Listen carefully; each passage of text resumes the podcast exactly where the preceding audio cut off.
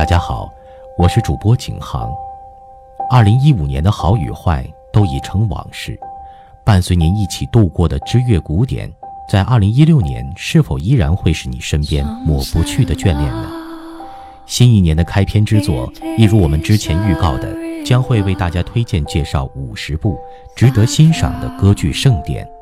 格鲁克的《奥菲欧与尤利迪斯》将会作为第一个奉献给大家。《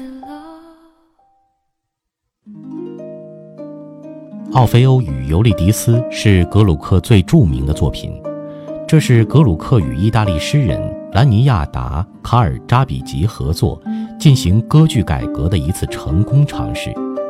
此剧原版是意大利文，在维也纳歌剧院首演。后来，《奥菲欧与尤利迪斯》为了迎合巴黎观众而译成法文，结果在法国也大受欢迎。现在歌剧院上演的大都是意大利文版本。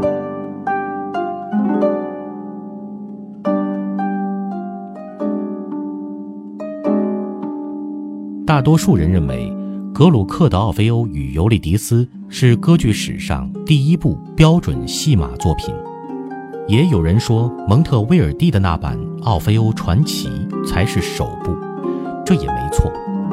不过有人非要说。第一部歌剧是《达芙妮》，也无可厚非，只是时间太过久远，《达芙妮》总谱已经失传，只留下支离破碎的片段旋律。此篇还是着重讲格鲁克的《奥菲欧与尤利迪斯》，毕竟它较长上演，那段脍炙人口的旋律实在是太美故事情节以及主要人物，对广大七零八零后来说并不陌生，就是《圣斗士星矢冥王篇》里那位天琴座圣斗士和他爱人的那些事儿。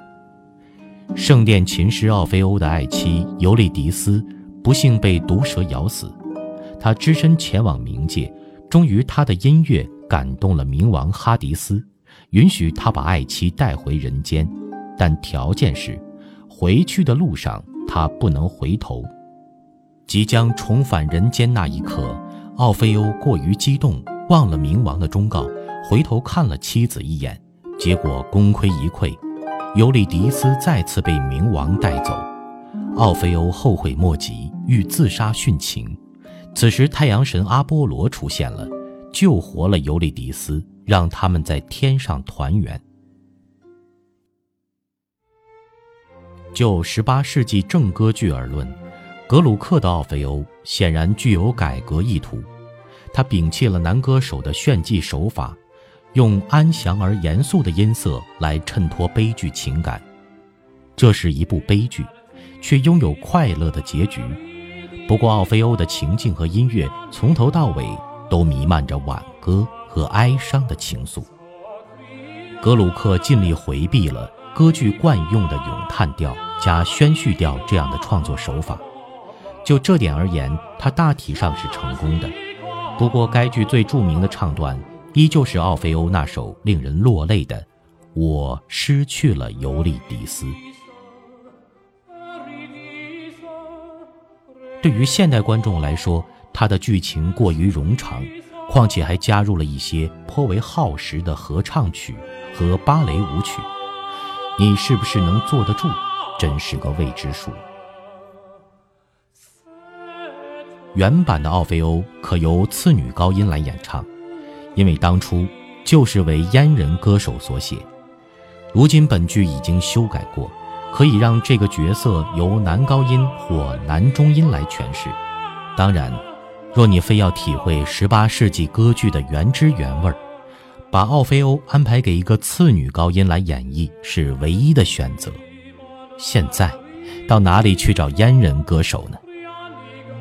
不过，如此一来，戏剧的写实性就会丧失，这是个鱼与熊掌的选择难题。评价一出，奥菲欧与尤利迪斯是否成功，重点是看整个团队是否能营造出那种古典气氛。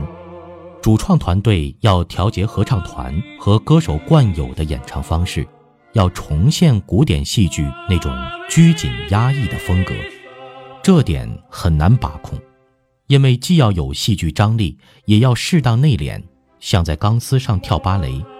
十八世纪的挽歌风格加上古希腊悲剧的情境，这才合乎格鲁克的期望。歌剧艺术源于希腊，这是不争的事实。可以说，无论歌剧如何发展演变，只要它还是歌剧，那就会有希腊古典戏剧的影子。好了，感谢您的收听，我们第一部歌剧就为您推荐介绍到这里，别忘了关注我们的微信公众账号或新浪微博“知乐古典音乐”。在那里会有更多古典音乐资讯等待着你。